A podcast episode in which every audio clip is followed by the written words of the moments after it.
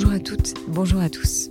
Je vais vous faire une confidence. Entre le jour où j'ai décidé de créer un podcast et aujourd'hui, eh bien, j'ai beaucoup changé.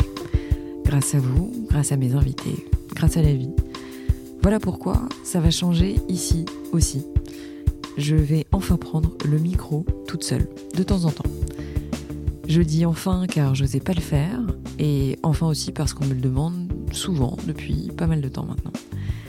Donc en plus des interviews de réel, chaque semaine, je partagerai avec vous une de mes réflexions ou un coup de cœur ou un coup de gueule, une histoire qui m'est arrivée ou, dont j'ai entendu parler et qui selon moi mérite d'être partagée. Ça peut être une information, un enseignement, un témoignage, bref, tout ce que l'on appelait à l'époque des vieilles et des vieux comme moi un billet d'humeur.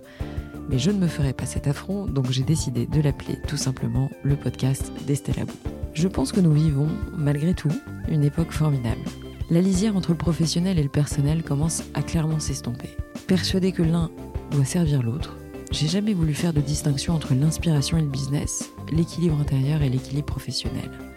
J'espère donc pouvoir vous aider à réfléchir, à alimenter l'un et l'autre, à vous questionner, à questionner le monde, à vous sentir mieux, et peut-être parfois moins seul, et surtout à toujours, toujours à aller de l'avant.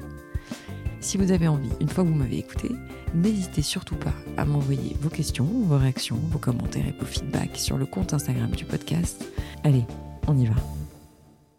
Nous sommes le 14 mars. Il est né le 14 mars 1943. Il est mort le 6 septembre 2022.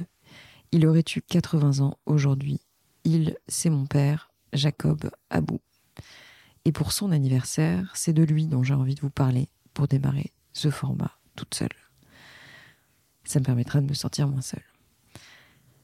Il était mon soleil, mon moteur, mon meilleur ami, mon deuxième cerveau, mon soutien sans faille, mon empêcheur de tourner en rond et ma première source d'inspiration.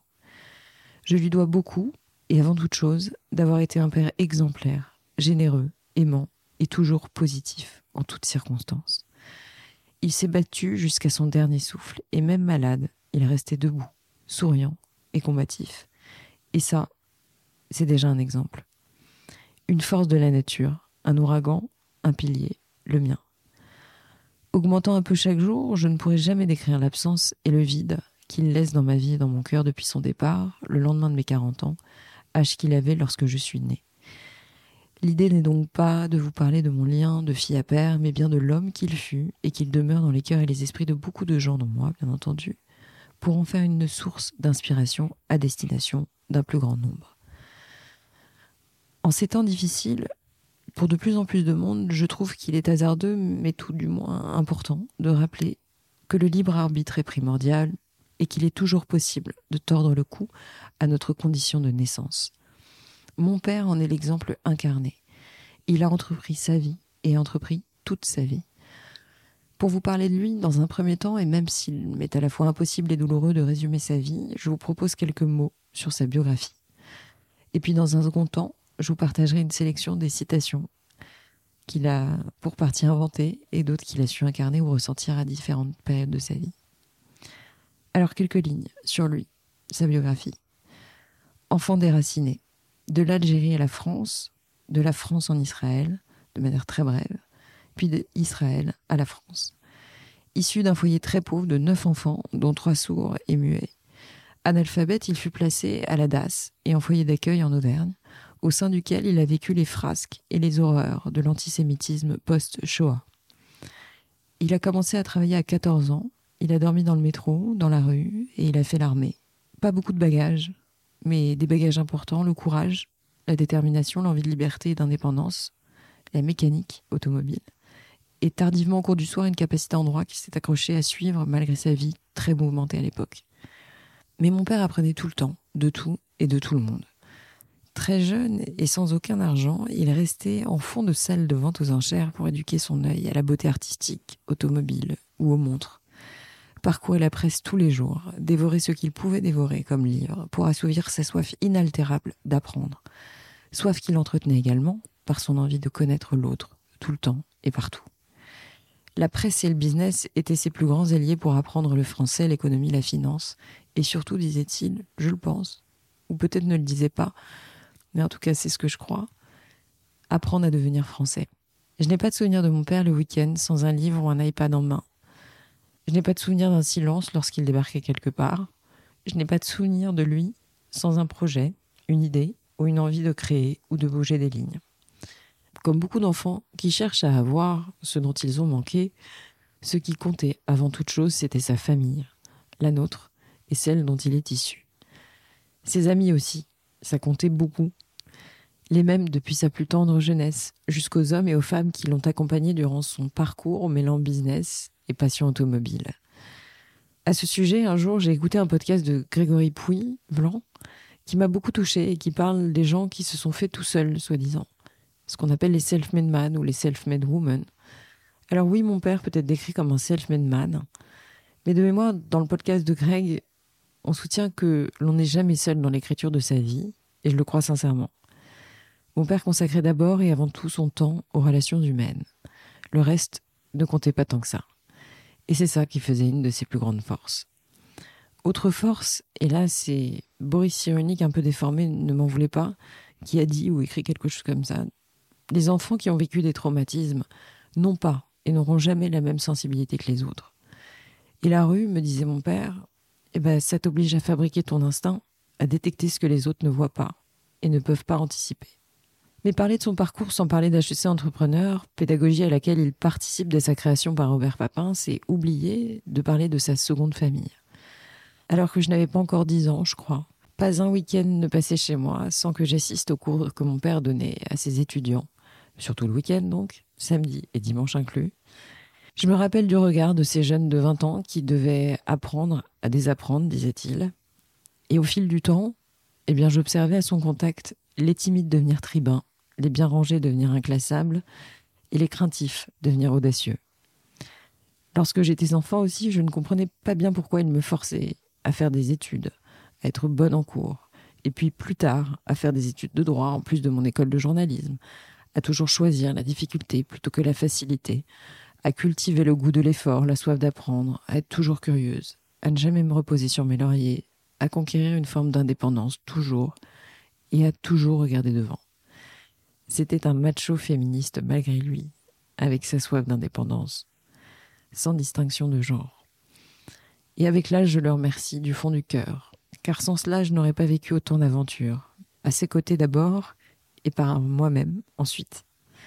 Préférant les ennuis à l'ennui, entrepreneur par nécessité puis par passion aussi, il a créé et repris un nombre incalculable d'entreprises.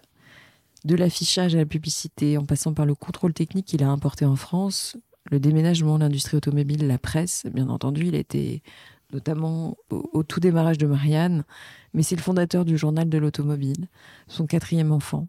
Il aimait rappeler, en parlant de son journal, devenu un groupe aujourd'hui, un groupe qui regroupe plusieurs titres de presse automobile B2B, groupe qui s'appelle Synergie Média, indépendant et dirigé par mon cher et talentueux cousin Laurent Abou.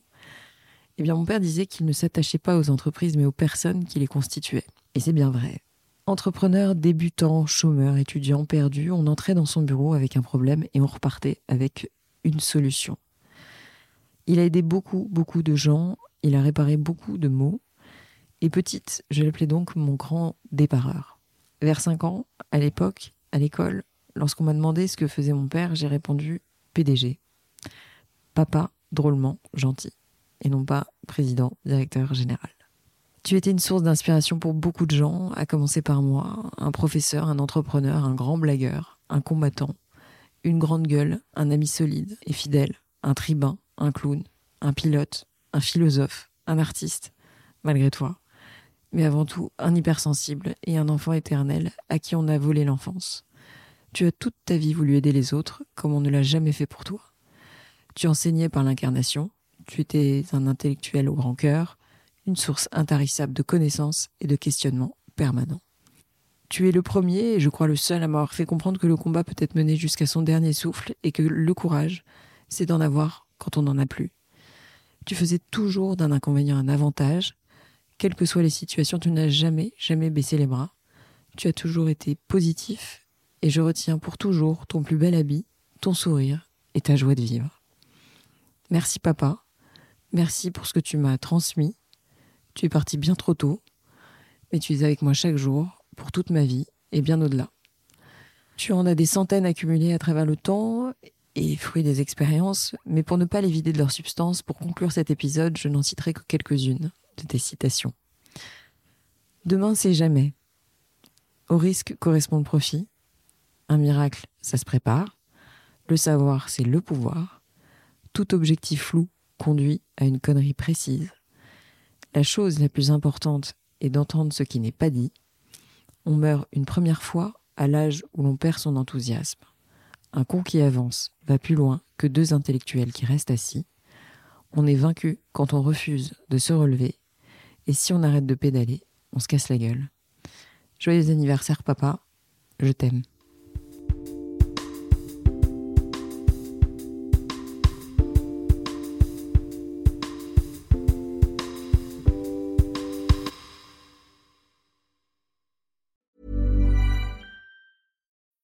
When you need mealtime inspiration, it's worth shopping Kroger, where you'll find over 30,000 mouthwatering choices that excite your inner foodie. And no matter what tasty choice you make, you'll enjoy our everyday low prices, plus extra ways to save, like digital coupons worth over $600 each week. You can also save up to $1 off per gallon at the pump with fuel points. More savings and more inspiring flavors make shopping Kroger worth it every time. Kroger, fresh for everyone. Fuel restrictions apply.